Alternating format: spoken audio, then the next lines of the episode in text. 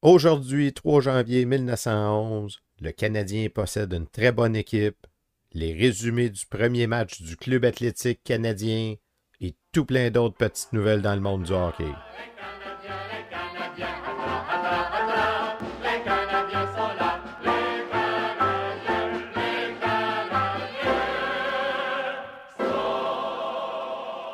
Bonjour à toutes et à tous, bienvenue à la revue de presse du 3 janvier 1911, une présentation de Raconte-moi mes ancêtres.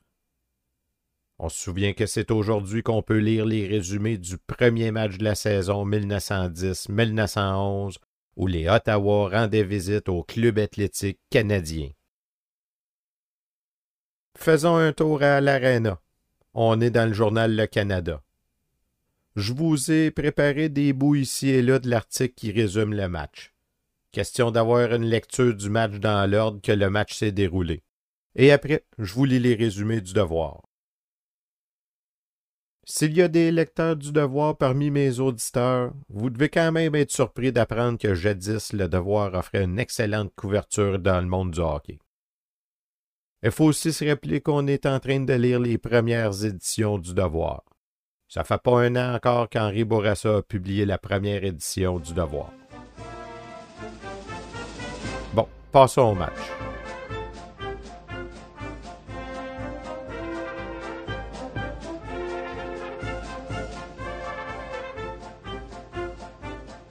Bonsoir, mesdames et messieurs. Bienvenue au premier match de la saison de l'Association nationale de hockey. 5000 personnes se sont déplacées à l'Arena de Montréal. Et maintenant, l'alignement de départ pour le Canadien. Au centre, de Rockland en Ontario, Hector Dallaire.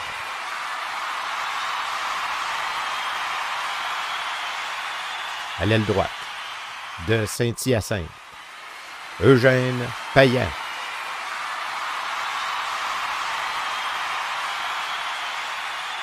À l'aile gauche, de Smiths Falls en Ontario, Georges Vincent Skinner Poulain. Au cover point de Salaberry de Valleyfield. Didier Cannonball Pitt. Au point de Belleville en Ontario. Jean-Baptiste Jack Laviolette. Dans les buts de Chicoutimi. Georges Vézina.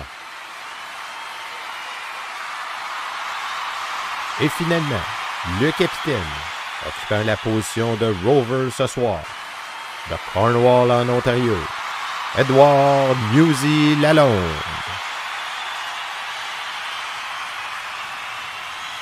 Eh bien, c'est un alignement beaucoup plus prévisible que l'an passé. Bon, on s'attendait à voir le jeune Pierre Vézina à l'attaque, mais au moins son petit frère Georges a répondu à l'appel dans les buts. Et souhaitons qu'il va offrir des meilleures performances que nos gardiens de l'an passé. D'ailleurs, on me souffle à l'oreille que ce serait Katarinich qui avait gardé les buts l'an passé et qui est maintenant sur le conseil d'administration du club qui aurait fortement conseillé les services de Georges Vézina. Voyons voir s'il a eu du flair.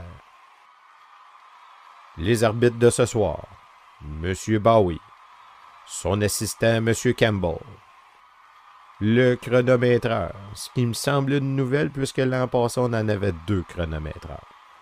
Le chronométreur M. Saint-Père, au pénitencier M. Foster, les umpires M. Livingston et Catherine le scoreur le sympathique Desi Brown. Le match est une présentation de Raconte-moi mes ancêtres. Raconte-moi mes ancêtres, la chaîne YouTube où l'on vous raconte l'histoire de vos ancêtres. À 8h45, l'arbitre Bowie siffla la mise en jeu. Le Canadien fortement encouragé se rua à l'attaque avec impétuosité et cette furia française surprit les visiteurs qui s'attendaient à une besogne facile. Pete Green ne tarda pas à embaucher son mégaphone et les commandements de toutes sortes furent donnés à ses équipiers. Aux satisfactions, aux surprises, le Canadien était tenace, ses joueurs mettaient en échec avec rapidité et précision, au point que M. Spark échappa cette exclamation. This team has making of a champion. Le premier point enregistré le fut par les hommes de Percy le soir après un face-en-face début de visite. Les équipes de valeur s'affirment toujours dans des circonstances adverses. C'est ce que fit le Canadien lorsque le jeu recommença. Les Ottawa furent acculés sur leur but et le soir dut se multiplier et utiliser toutes les ressources de sa vieille expérience pour épargner une défaite au club dont il est le capitaine. Durant les trois quarts de la joute, les visiteurs se tinrent sur la défensive au point que le Canadien termina la deuxième période à l'avantage par un score de 3 à 2.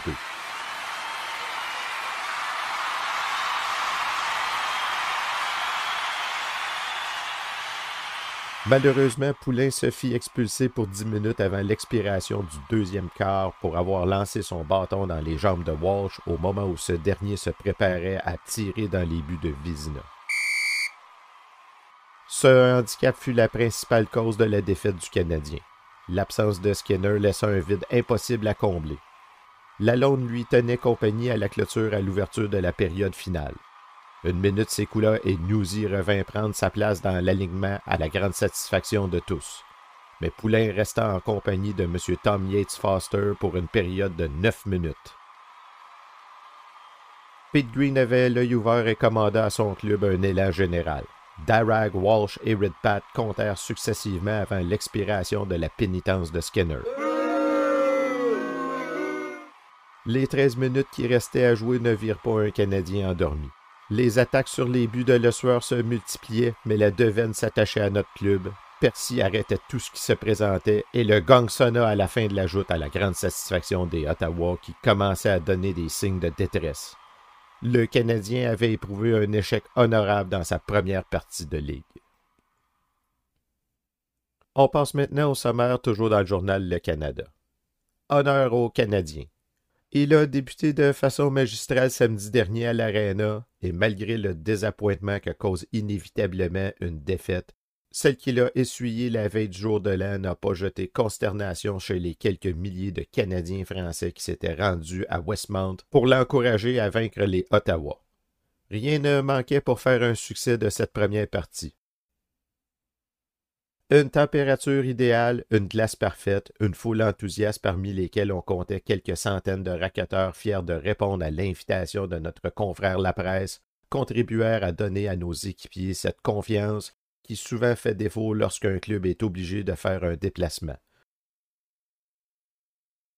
Les hommes de la Londe ont compris qu'ils étaient chez eux dès leur apparition sur la glace pour l'exercice préliminaire. Maintenant, passons au devoir. Ottawa débute par une victoire. Le Canadien subit une première défaite samedi soir. Score 5 à 3, un peu plus d'entraînement, quelques conseils.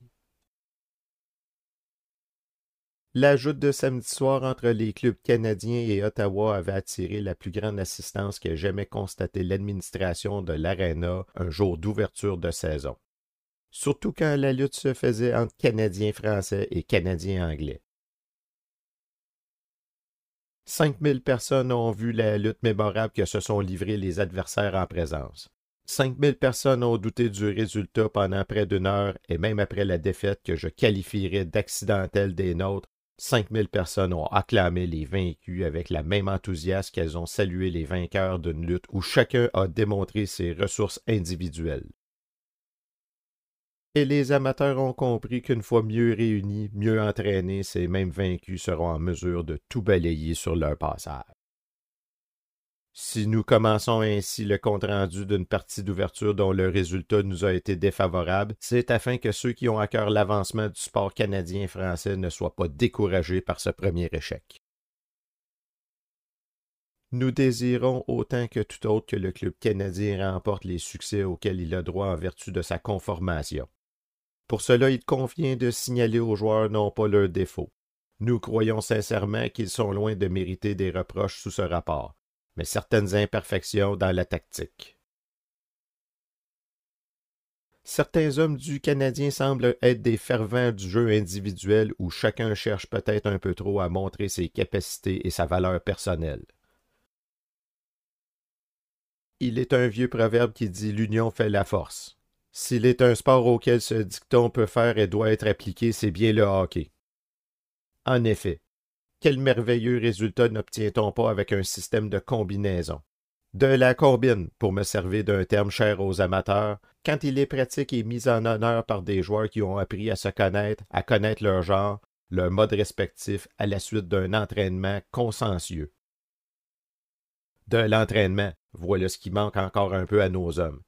C'est le manque d'entraînement qui, de l'aveu même des connaisseurs présents à l'aréna samedi soir, a été peut-être la cause principale de l'échec qu'a subi le Canadien. Ajoutons qu'une punition de dix minutes à notre ami Poulet a aussi été pour quelque chose. Dans le commerce ordinaire de la vie, on dit qu'un homme, s'il se spécialise, c'est-à-dire qu'il donne la pleine mesure de ses forces ou de son talent dans telle partie de sa profession ou de son métier, ou encore plus souvent à telle ou telle phase de son travail, il est de même pour les professionnels du hockey. Il est certains moments, certaines phases ou certaines situations du jeu où il excelle, c'est à ce moment qu'on doit compter sur eux, c'est à ce moment surtout qu'on ne doit pas commettre l'immense erreur de les oublier. Ne fût que pour un instant au risque de compromettre le succès de toute une joute.